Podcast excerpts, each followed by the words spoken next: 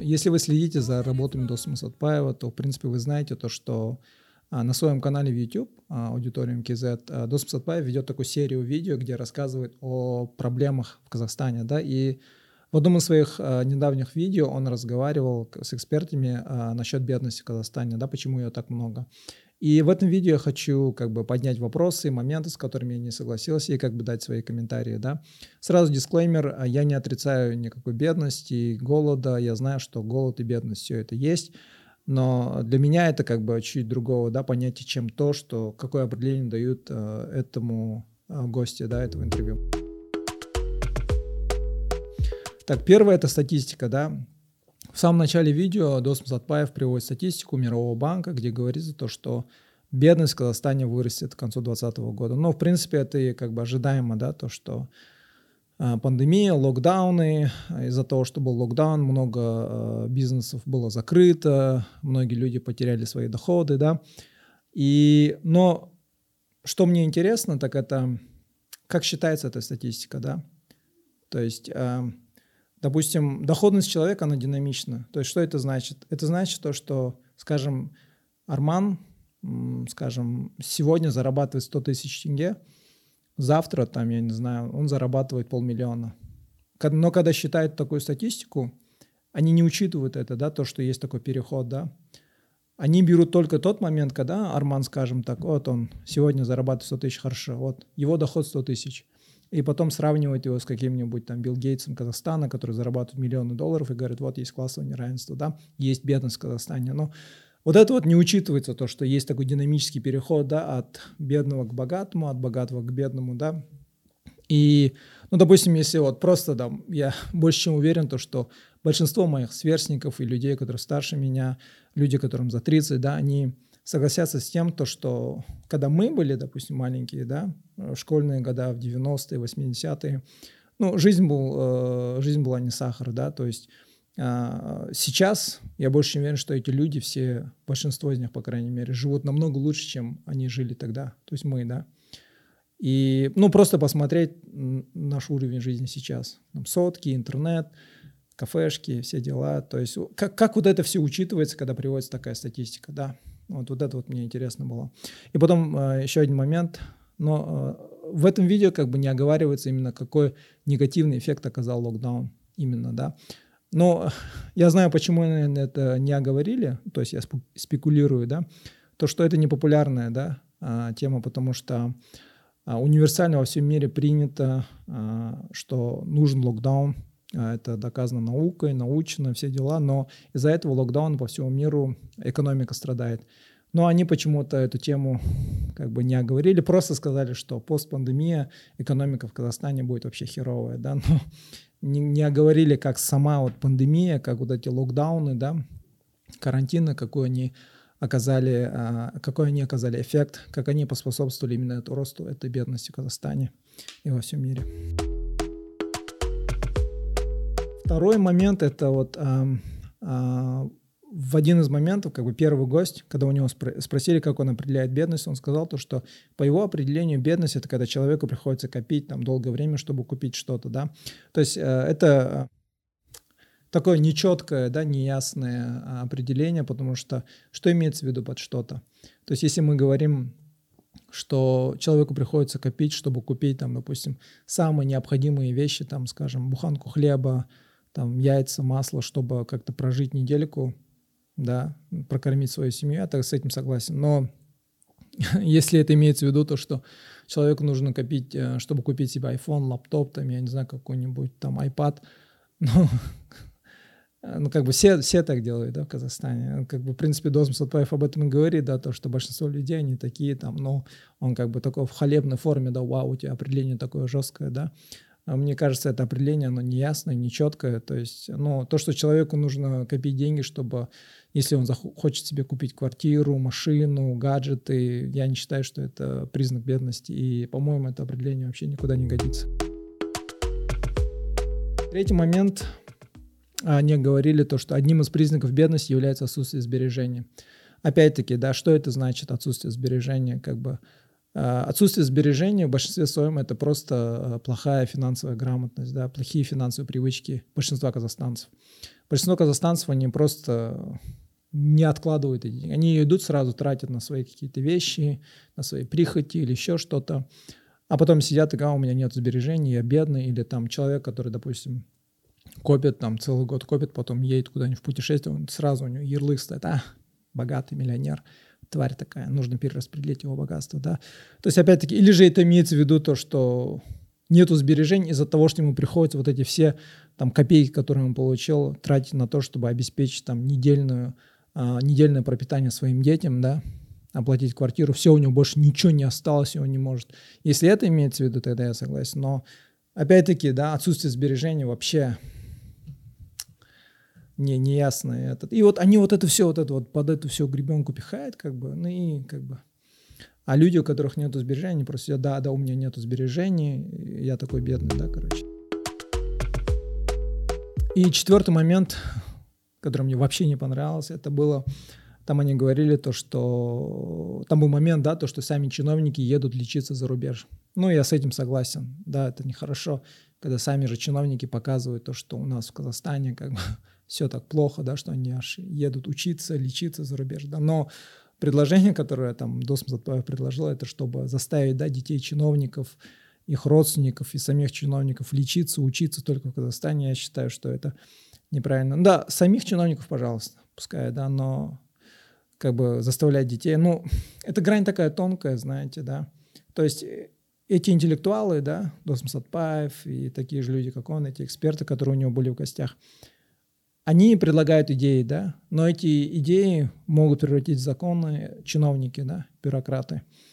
Какой-нибудь чиновник, скажем, примет закон, правительство примет закон, все, халас, все чиновники, все их родственники, дети пускай учатся в Казахстане. Если так, то возможно, но где грань да, от детей, чиновников, самих чиновников и всеми казахстанцами? Ну, как бы я больше чем уверен, что некоторое количество казахстанцев просто не захотят, да, учиться в Казахстане, захотят учиться за бугром. Допустим, если им предложат университет какой-нибудь грант там учиться, что делать тогда? Да, если, допустим, с, э, ребенку чиновника предложили, он получил грант учиться за рубежом, ему что, откажут? Это такой тоталитарный подход вообще, диктаторский, который мне вообще не импонирует ни в каком виде, да. Это такой сложный момент, тут нюансы, да, такие, и нужно к этому подходить очень осторожно. И такими идеями бросаться, мне кажется, это вообще это просто призрак коммунизма, и очень осторожно надо быть с этим. Потом пятый момент – это базовый доход. А, базовый доход, э, он обсуждался именно а, как бы в плане того, а, как рекомендация, да, как искоренить бедность. Но там никак не обсуждалась его темная сторона, да, то, что были кейсы, когда э, страны, которые вводили базовый доход, там у них повышалась безработица, как бы тунеядство, да, так скажем, как бы люди ленились, ничего не хотели делать.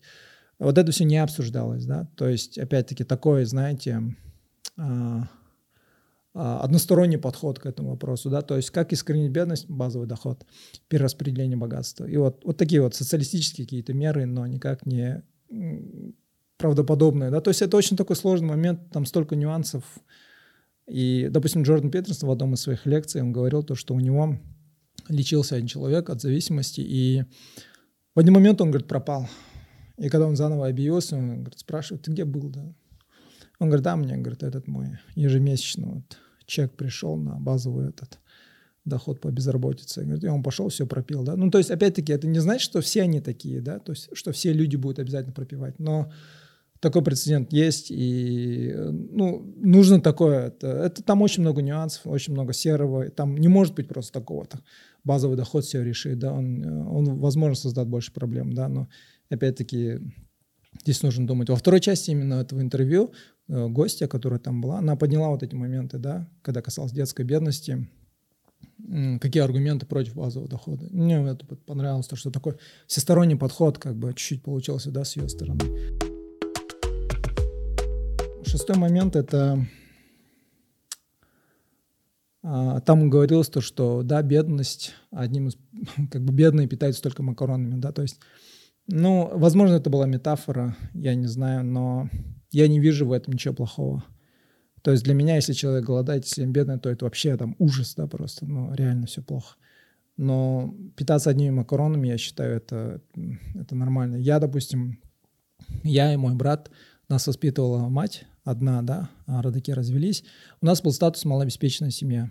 Да, нам в школе как бы Акимат а, выдавал а, бесплатно секонд-хенд э, одежду, еду нам давали бесплатно, но как бы наша мама была гордая, она говорила, тут имейте гордость, да, имейте честь, не, вам, вы не нищие, не бедные, да, хоть моя мать и стояла на базаре, продавала сигареты, мы ей помогали, да, мне было стыдно, как бы перед одноклассниками, что я там на базаре стою, там сигареты продаю, но не знаю, мы, не, мы тогда не считали себя бедными, мы себя не жалели, мы не считали себя нищими, мы не считали себя голодающими, хотя мы питались одними макаронами, макароны и картошки. А для нас мясо и манты – это было такое чисто праздничное блюдо. Да, конечно, хотелось бы, хотелось бы, чтобы меню было поразнообразнее, но я не считаю, что это считается признаком бедности, нищеты или еще что-то. И седьмой момент – это вот за время всего этого видео вообще ни разу не обсуждалось а, именно как создавать богатство, да, как создавать новые источники дохода. Да, там говорилось то, что правительство должно обеспечить занятостью, еще что-то, но одним из главных, как бы, как бы цитирую Томаса Соула, да, то есть эти интеллектуалы никогда, говорят, не обсуждают именно, как создавать богатство да, имеется в виду, как человек может монетизировать свои навыки, открыть что-то, да.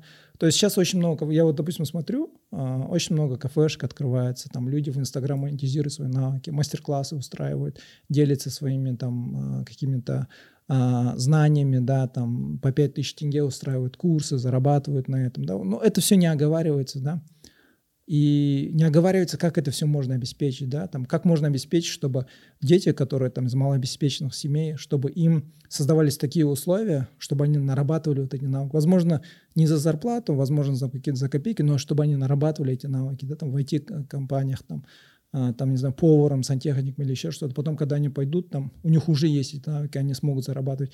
Но говорится только о том, как бы в этом видео говорили только о том, что нужен базовый доход, что нужно это, что нужно то. То есть они говорили, если как бы цитировать вот эту вот пословицу, они говорили, как давать человеку рыбу, но не говорили о том, чтобы как научить этого человека ловить эту рыбу, да.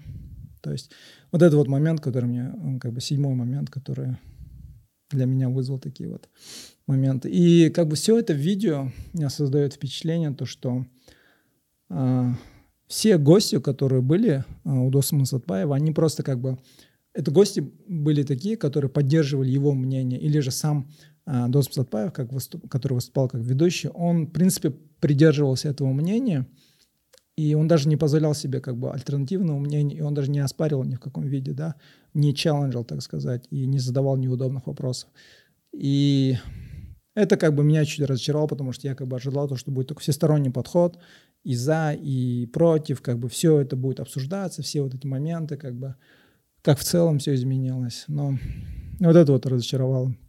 Если, допустим, вы почитаете, допустим, того же Томаса Соуэлла, да, его серию книг, вот «Интеллектуалы и общество», если вы там послушаете Джордана Питерсона, да, его лекции, если вы почитаете книги Стивена Пинкера, да, то вы увидите то, что в целом, да, человечество сейчас, время, в котором мы живем, намного лучше, чем времена там, прошлого, да. Сейчас средний Казахстане, средний вообще человек во всем мире живет намного лучше, чем э, короли прошлого. Намного лучше. У нас есть доступ к чистой воде, слава богу, у большинства. Я не спорю, что есть люди, да. Я не спорю, что есть люди, у которых реально достаток с этим очень плохо, да как бы э, есть люди, которые голодают. Посмотрите на в Йемене, да, что творится, в Афганистане что творится, в Африке что творится. Как бы, если это такого уровня, я вообще никак не спорю. Но говорить, что все так прям, уебай, все плохо, это, я считаю, это неправильно. А так, а в целом человечество, оно вышло, как бы выходит из этой... Сейчас бедных намного меньше, чем было там 100-200 лет назад. Ну, не 100, 200-300 лет назад, это точно. Так что я считаю то, что как бы ожидаешь, когда вот такой интеллектуал, такого высокого калибра человек, ожидаешь то, что и подходы, да, как бы вопросы и ответы, все будет такое. Но это вот мои моменты. А, я не сомневаюсь в экспертизе Досама Сатпаева, когда касается политики, политологии, то, мне кажется, ему нет равных, да, но когда касается других моментов, как бы ожидаешь то, что если он выступает как ведущий, он хотя бы будет челлендж, да, задавать неудобные вопросы, как бы основательно все это а, разбирать. А, все на этом у меня. Все. Спасибо всем. Пока. Talk to me nice, talk to me.